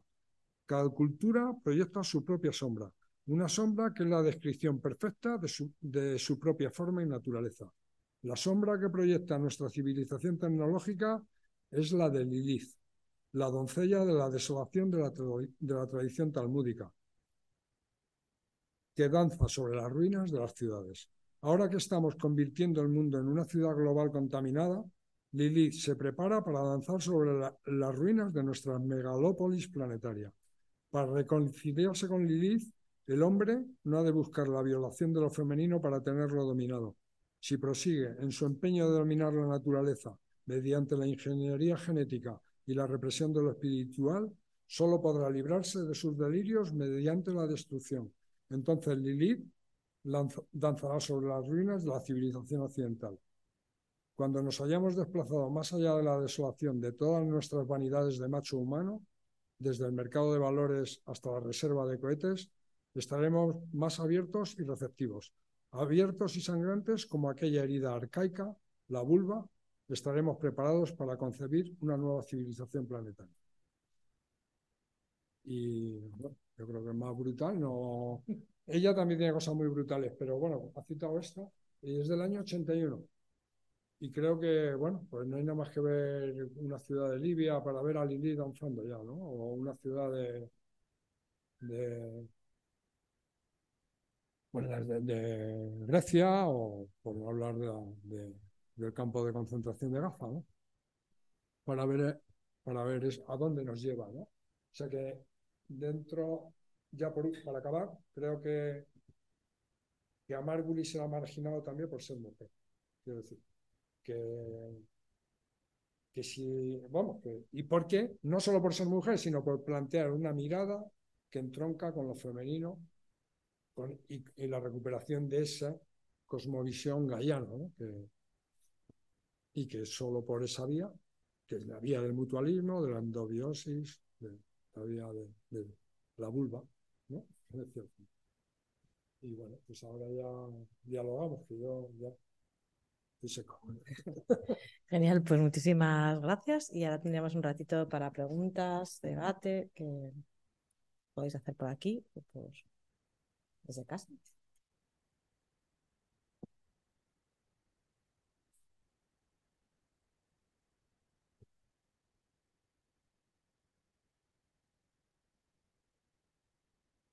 Pues muchas gracias por la ponencia. A ver, una, una pregunta acerca de la teoría de Gaia. O sea que, bueno, tampoco Voy a coger un boli para. Sí, sí, sí. Una pregunta sobre la teoría de Gaia. O sea, y, o sea, tengo entendido, o sea, a partir de tu, ah, de tu, bueno, de tu exposición, pero también a partir de otra lectura que he hecho, o sea, que, o sea, Gaia habla de un sistema que se autorregula. Sea, que entiendo que mm, los seres que lo componen, o sea, reproducen las condiciones para la vida misma. Y tengo entendido, o sea, parte de la pregunta, que bueno, todos los animales, incluso los humanos, son parte del sistema Gaia. Entonces la pregunta es, o sea, lo que me pregunto es, ¿Cómo hemos llegado a este, a este punto? O sea, si somos parte de un sistema que en principio se autorregula, ¿cómo hemos llegado a un punto en el que al contrario lo estamos, digamos, destrozando? No sé si me he explicado. Sí, creo que es la pregunta. ¿Cómo hemos llegado hasta aquí? O sea, por un lado, eh, la, psicología, la psicología humana, digamos, o la conciencia humana es un salto en la complejidad de Gaia. Eh, la psicología emerge de la biología, como la, como la biología emerge de la física. O sea que de algún modo. Y entonces la pregunta es: ¿cómo Gaia lo ha hecho tan mal?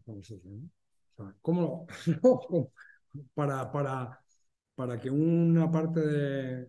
Me parece muy pertinente, para que una parte, si somos efectivamente parte de un organismo, ¿por qué nos hemos convertido en células cancerosas? Que es la mejor imagen que desde lo orgánico podemos aplicar al capitalismo.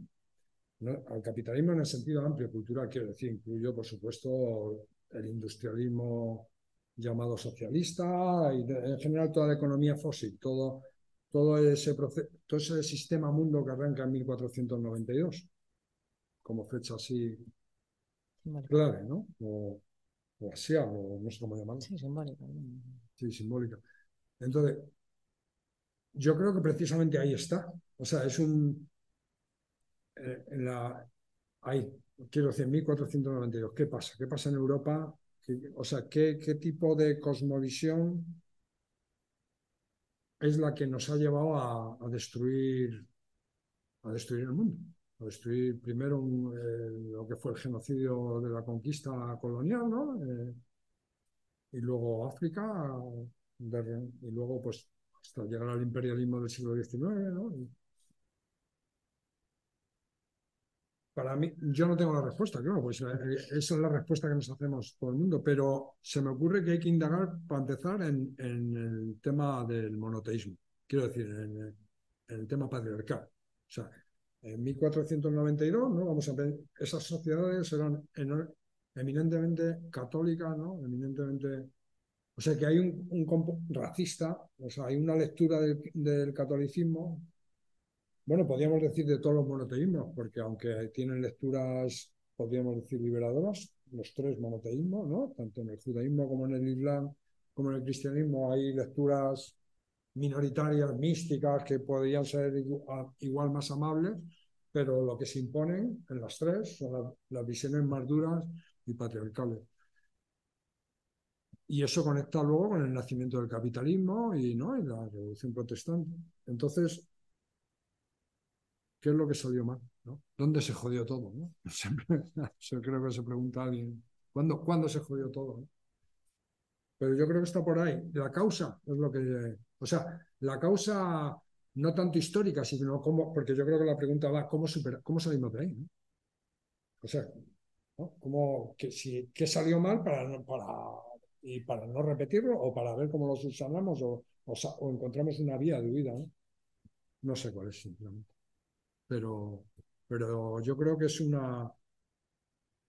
Nuestra cosmovisión es absolutamente nefasta. Digo la cosmovisión occidental basada en un imaginario machista, por un lado, machista en el sentido profundo, de macho, ¿no? De conquistador, colonial, depredador, ¿no? no sé, racista. Este país es un ejemplo. 1492 marca la expulsión de árabes y judíos de este país, ¿no? Y de, o sea, una limpieza étnica en toda regla, ¿no? Que no culmina ahí, porque luego todavía hay más limpieza étnica, la expulsión de los morijos ya en el, siglo siguiente, ¿no? Pero y pasa por y, pero yo me remontaría a la destrucción de, las sociedades matrísticas, diría Maturana. O sea, ya los griegos son una religión patriarcal, en la que la diosa no ha desaparecido del todo, todavía los griegos operan con diosas, pero ya el jefe del panteón es Zeus los romanos la toman también, ¿no? Entonces, o sea que me voy ya casi a, la, historia de, de, las religiones. Y, y, el origen del patriarcado. Yo, yo lo veo ahí. Y luego el patriarcado en Occidente, pues se encuentra con por lo que es la reforma, el capitalismo, Descartes, el racionalismo, una, un sesgo ya absolutamente enloquecido de, de la razón humana de creer que podía, que la ilustración también, de creer que podíamos cambiar la historia en base a la voluntad de los seres humanos, que los seres humanos, por lo que decía, el pecado de ubris de los griegos, que, que, podemos gobernar el mundo, ¿no? Bueno, que ya lo dice el, Evangelio, ¿no? O sea, el, Génesis, toma, no me acuerdo cómo es, pero Dios le, Yahvé le dice a estos que dominen a todos. Lilith, que habla de que, que habla aquí como de la, religión, la, es la primera mujer de, Adán, que sale rebelde. La echan del Adán, la echa del paraíso y le pide a Yahvé otra más sumisa. Le da a Eva. Y encima viola a Lilith. Por eso Lilith simbólicamente entronca con el arquetipo, digamos, psicológico de, de, de lo femenino violado, de lo femenino rebelde. Por eso se, está activando de algún modo yo creo. Pero bueno, eso ya meternos en otras.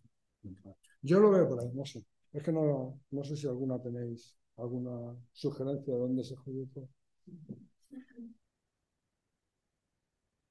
No, pero bueno, sí que hay mucha gente como preguntándose. Yo cuando hablábamos me estaba acordando también del, del amanecer de todo, el de Graver, que también vuelve a ser lo mismo. Es la ilustración, es el proceso donde todo ese aprendizaje, donde los distintos sistemas más o menos se reproducían, donde, eh, bueno, ¿no? de repente se hace...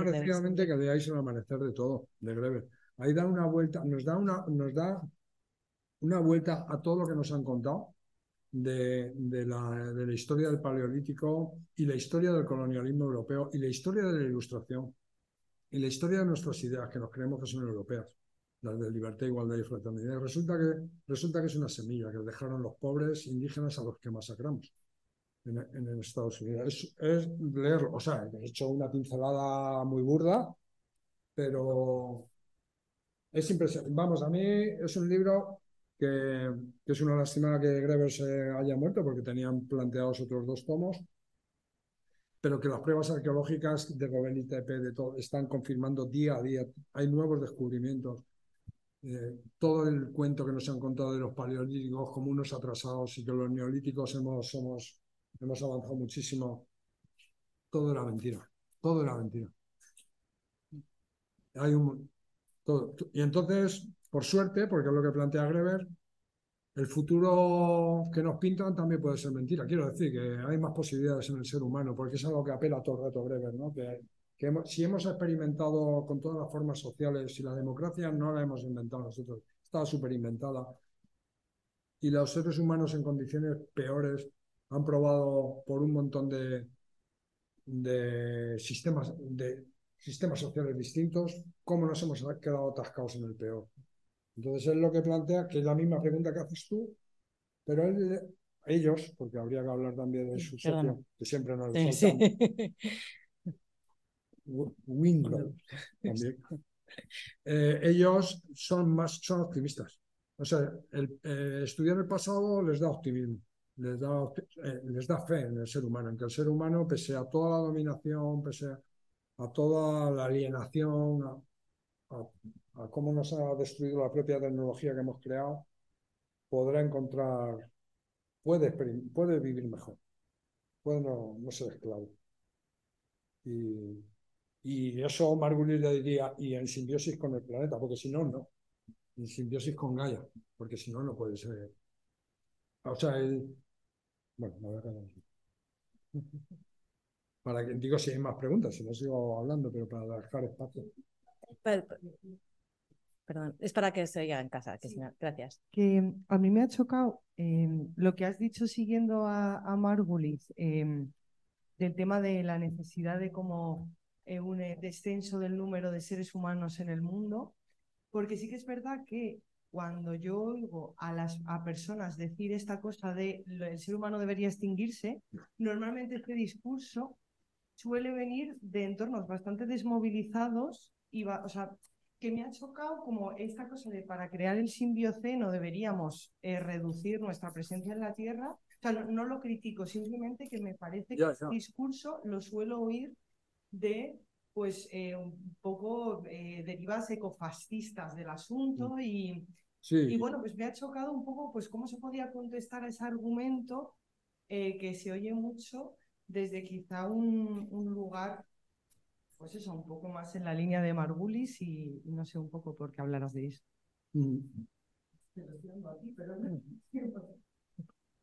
Bueno, pues ya yo ya he advertido que lo, citaba. Efectivamente, o sea, ahora mismo hay unos discursos incluso este, eh, ¿cómo se dice? Este, exterministas, exterministas, ¿no? Que plantean. Y luego está esa, esa opinión cuñada, ¿no? Del ser humano se tenía que extinguir por más malo. Eso ya es el cuñado de Bar, ¿no? Pero, y es ver, pero, dejando eso, que yo creo que ni voy a entrar en eso, que, por supuesto ni Marguri, ni Rema, ni Carlos de Castro están en esa línea, por supuesto que no, no, hace falta, yo creo, pero sí que el tema de la, de la superpoblación ¿no? ha generado muchísimos debates dentro del ecologismo y, dentro del ecosocialismo y, y, y bueno, pues constantemente se eh, refieren a Malthus, hay neomaltusianos de izquierdas, neomaltusianos de derecha. Pero, o sea, lo que plantean Margulis y los del simbioceno no es que haya que reducir, o sea, que no, para empezar que no puede seguir creciendo. Que luego tenemos que adaptarnos a un entorno de o sea, a un entorno concreto de unos límites y hay unos límites a la población humana.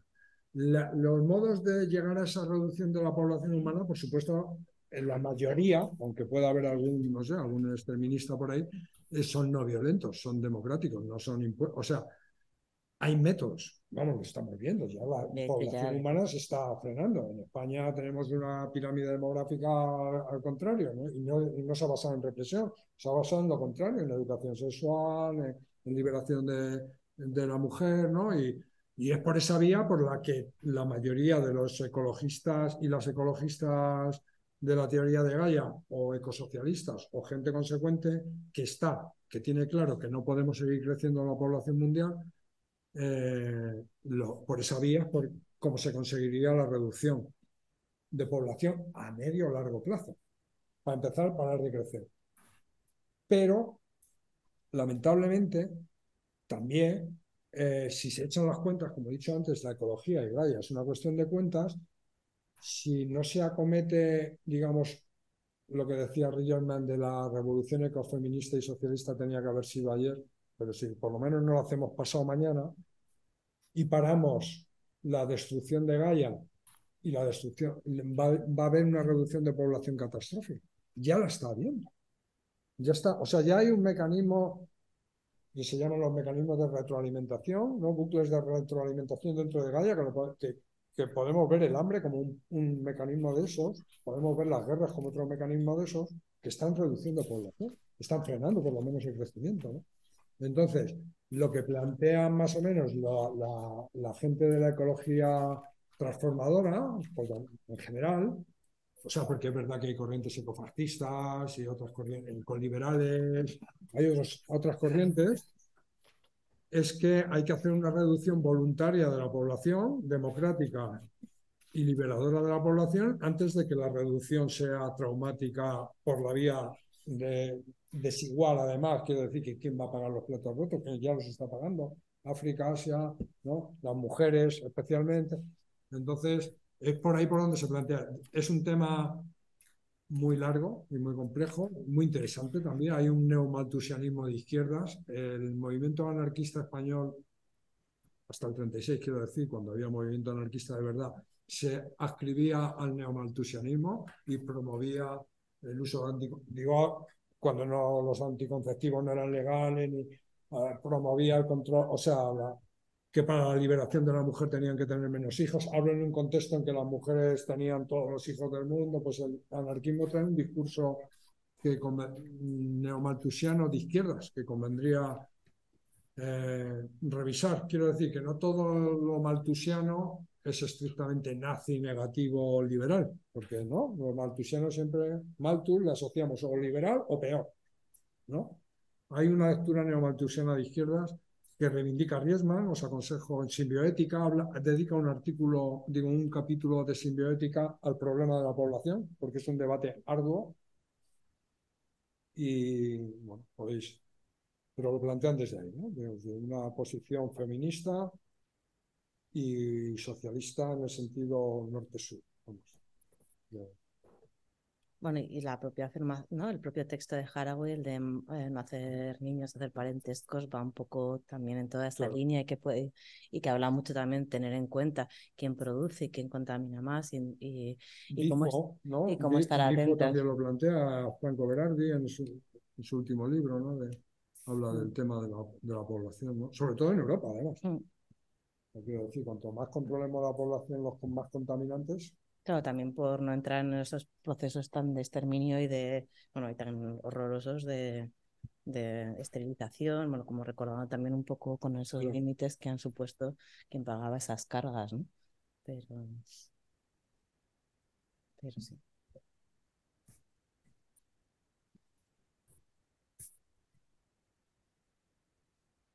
¿Puedes coger el micro?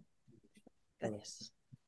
Para entender, ¿eh? siguiendo este, sobre este asunto, o sea, yo no tengo datos perfectos, o sea, tampoco he profundizado mucho, pero o sea, la, la población ya no está creciendo debido a los países que no tienen no. o sea, en España, en Italia, en Alemania, no está creciendo la población. La población está creciendo en otros tipo de países que tengo entendido, o sea, no sé lo que contribuyen más a la contaminación. Sí, sí, sí. Y entonces, no sé, a mí por esto no me, no me, no me cuadra mucho este argumento, o sea, de insistir sobre eso. 2019, o sea, Donna Haraway, o sea, yo lo planteé de otra manera, o sea, era, mm, habla de romper la relación entre reproducción y la, digamos, la biología, que no tiene que ser solo a través de la familia, de, de los hijos que ocurre la reproducción de la comunidad. Luego hace un discurso que yo con todo el cariño, que para la amistad, yo me criaba con él, o sea, con su obra, o sea, incluso de, no sé, yo de hombre se está haciendo que se está yendo un poco a, ahora, o sea, pero no sé, es muy, no sé, es muy, no sé, ni siquiera tengo fascistas que es de la sección reproductiva dice que la humanidad ha fallado. Yo no creo que la humanidad haya fallado, yo creo que el capitalismo ha fallado y que existe el, mm. eh, el enemigo que debe derribar. O sea, más que los humanos en cuanto. Eh. Sí, lo de, lo de la, lo de la población, ese punto de la población no significa cargar la culpa de, de la contaminación o del impacto masivo que tenemos sobre el clima y sobre los ecosistemas en el crecimiento de la población en abstracto. Lo que pasa es que como era porque efectivamente la población eh, que está creciendo no es la más contaminante. Lo, que, lo que más contamina o lo que más destruye ecosistemas es el crecimiento de los deseos y de los consumos de las poblaciones que no crecen. La española, la italiana, la americana, ¿no? Eso es lo que está destruyendo el mundo, mucho más que Burkina Faso, cuyos habitantes tienen una huella ecológica tan baja que pueden tener todavía eh, espacio para crecer ¿no? En, su, e, en su ecosistema. O sea que eso está claro. Eso está claro. Es lo que tú dices. ¿no? Hay que, pero a nivel global, el impacto, o sea, hemos, tenemos mínimo mil millones de personas pasando hambre. El impacto del sistema agrícola global, que, que es, no estamos hablando bueno, sí, estamos hablando de consumo suntuario, porque es, para alimentar, sea, la, dieta carnívora del norte tiene un impacto brutal sobre el sistema alimentario. Pero el sistema alimentario mundial más o menos es responsable de la mitad de las emisiones de CO2, del 70% de la destrucción de hábitats y de una parte inconmensurable de destrucción de biodiversidad que no podemos contabilizar en hectáreas ni en kilos de CO2. O sea, entonces, suponer que podemos crecer a 10.000 millones de personas y tendrán que comer, ¿no? Porque el crecimiento de hambrientos no creo que sea reivindicable desde la izquierda, ¿no? Sino, pues eh, supone crecer todavía más la huella ecológica del, del sistema alimentario mundial y eso es insostenible. Es que no hay ni agua ni recursos, por no hablar de que el sistema alimentario mundial se, fundamenta en el petróleo. Y ese petróleo, como sabemos, está ya llegado al pico de producción. Entonces, la reducción de población en abstracto y a medio plazo es inevitable. Y eso por la vía democrática o por la vía catastrófica. Es inevitable porque no hay recursos. Es verdad que si hubiera una revolución ecosocialista y feminista en, todo el norte global, bajaría muchísimo el impacto. ¿no? pero es que en el otro lado, en el, en el norte hay que decrecer, pero en el otro lado todavía no se cubren las necesidades básicas, con lo cual tiene que haber espacio para que crezcan en, en seguridad alimentaria, en seguridad, en sanidad, vamos, y en, las condiciones básicas. No hemos cubierto. El capitalismo global no, no cubre las necesidades básicas de, la población actual. Entonces, plantear que esto puede seguir creciendo, claro, que no solo es, esa no es la solución, solo tiene que haber un reparto, tiene que haber, ¿no? Pero forma parte del, del cóctel de soluciones, desde luego el no crecimiento de la población, hay consenso más o menos en que se ha de lograr a medio plazo. Y a la larga, la reducción, porque no pasa nada, reducir la población. Si es democráticamente, si, no, si es no violentamente, si es educativamente, si es aumentando la libertad y la sanidad de las mujeres del sur, no veo. Y yo voy a leer una de las preguntas que hay desde casa que también si alguien desde casa quiere hacer las ellas, que está, pues, está por escrito, que hace Erika, y dice, me gustaría saber si algunas de las prácticas del día a día, de lo micro a lo macro, para caminar hacia, hacia, hacia esa simbiosis mutua o ya en diosimbiosis, ¿qué podemos hacer desde lo individual a lo colectivo, sabiendo que el término individuo carece de sentido ahora? prácticas políticas eh, en todos los sentidos. Eh, pues yo, yo hace mucho tiempo que salí de la ciudad y, y la verdad que los espacios urbanos me parecen difíciles, ¿eh? No digo que no haya que hacer nada, que yo creo que hay que hacer todo. Pero que... Pero en lo... En donde yo lo que...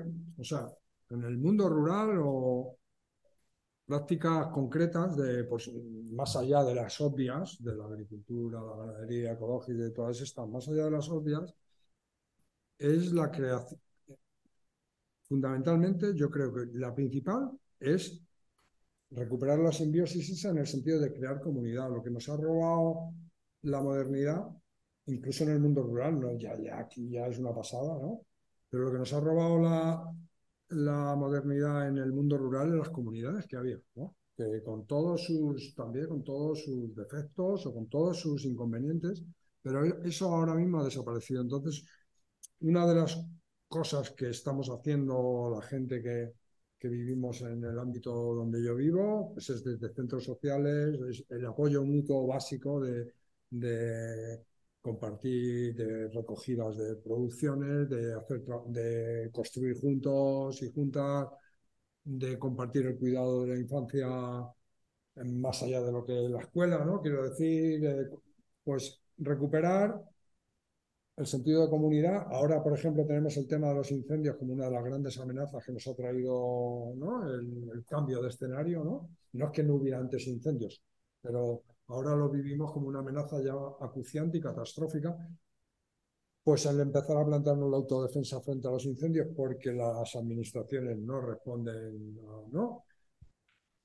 Los, y luego experimento, por otro lado, yo, pues de algún modo, en otros ámbitos, eh, hay experimentos de ocupación rural, de ya no es, no nos quedemos con el fetiche de ocupación rural, sino de crear comunidades rurales bajo otro, porque puede ser que sea alquilado o comprado, ¿no? Pero crear comunidades rurales que funcionen desde, desde otros planteamientos. Por ejemplo, con economías comunes, como hay pueblos en Navarra que están, funcionan lo podemos llamar ecoaldeas, pero lo más bonito, independientemente de que sean ecoaldeas o no, es que funcionan en economía colectivista total, ¿no?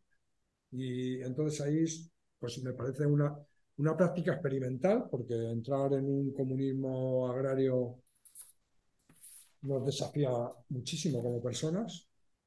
Entonces ellos están, y ellas están haciendo un experimento que a mí me parece simbiótico. Y bueno, no sé, esta pregunta también, si queréis responder a alguien desde lo urbano, que yo creo que también hay cosas, o sea, que los sindicatos de inquilinos, la ocupación de casas, eh, o sea, las luchas aquí por, el aire y por el agua, ¿no? Yo recuerdo cuando se, o se privatizó, ¿no? El canal de Isabel II, pues la lucha que hubo en defensa de, de en contra de esa privatización, todo eso me parece que son, y probablemente lo mismo que en el mundo rural, crear comunidad crear comunidad pues en el barrio, en la fábrica, donde, eh, en donde estés, en el, ¿no? en, el cole, o sea, en el, en el ISTI. Eso es fundamental. Y luego habrá muchas otras que las que militáis, pues esto, ¿no? Esto es producto de la simbiosis, ¿no? De la simbiosis de ecologistas en acción y traficantes. Pero que traficantes es una simbiosis también de gente, ¿no? Que además exitosa, ¿no? Y, y bueno, yo cuando estuve en la ciudad, pues hacía un, un montón. y yo creo que pues, todo el activismo que hacemos en general es simbiótico, pero hay que, más allá de que lo sea inconscientemente, pues quizá Gaia o esta mirada de Margulis y de Riemann y de todos estos, para darle un enfoque que yo creo que en el fondo es más esperanzador, de que muchas veces Creemos que estamos pegando un cartel de una convocatoria, pero estamos haciendo más cosas que pegar un cartel de una convocatoria, ¿no? Estamos haciendo grupo con las compas con las que pegamos, estamos dejando semillas que, ¿no? Como hace Gaia. Gaia suelta un mogollón de semillas, la mayoría no proliferarán, pero alguna engancha, ¿no? Digo Gaia o los sauces con los que convivo, ¿no? Que tienen una estrategia de soltar semillas masivamente, ¿no? Las ves brotar en el agua un mogollón de sauces pequeños, la mayoría van a morir, pero alguno engancha. Y cada año yo veo a los sauces de donde yo vivo ir un poco más arriba y un poco más a los lados y avanzar, ¿no? Pese a. Los veo que les pasa eso a partir de que el ser humano se ha retirado las cabras que se comían los sauces. O sea, que es un proceso que he visto, ¿no? Que vivo en una montaña, que el ser humano se ha retirado y ahora estoy viendo como Gaia está recuperando pues esos espacios. Está haciendo, por ejemplo, en, vivo al lado de una garganta que no tenía bosque de ribera. Y yo decía, qué curioso. Que no. Yo cuando llegué hace 27 años allí dije, qué raro, solo hay un sauce. Digo, pues qué raro, será por altitud, por algo, que solo hay un sauce. Bueno, pues se han ido los rebaños y ahora se está llenando de... Y ya he entendido yo, digo, ya sé. Claro, pues yo he tenido ovejas también, yo sé que les encanta el sauce, entonces, claro, no lo dejaban vivir. Se ha retirado el humano y Gaia, pues hace un bosque de galería y eso, eso tiene una simbiosis. Y me callo ya. Para que haya más hueco, pues hay más preguntas. Sí, también ya están las nueve, o sea que Bueno, que también un eso es- poco a sí. cierre de, de la sesión. Sí, he empezado con, con dificultades y nervios, pero luego ya me suelto. Bueno, no, pero joder, recuperar la perspectiva también de todo lo que está haciendo y todas esas luchas por el territorio, la ciudad, por la por comunidad, eh, ¿no? Son como que viéndolas en sentido como holístico, de repente también es una fuerza y un sentir compartido que, que también merece mucho la pena a veces reconocernos y valorarlo y también para sobrevivir en tiempos sí. inciertos, ¿no? Así que, bueno, pues esperando tiempos mejores, lo lo dejamos aquí y nos vemos el, el lunes que viene en la sesión de, de Abel. Así que muchas gracias a vosotras Pues por estar aquí y a Fernando. Ay, adiós, adiós.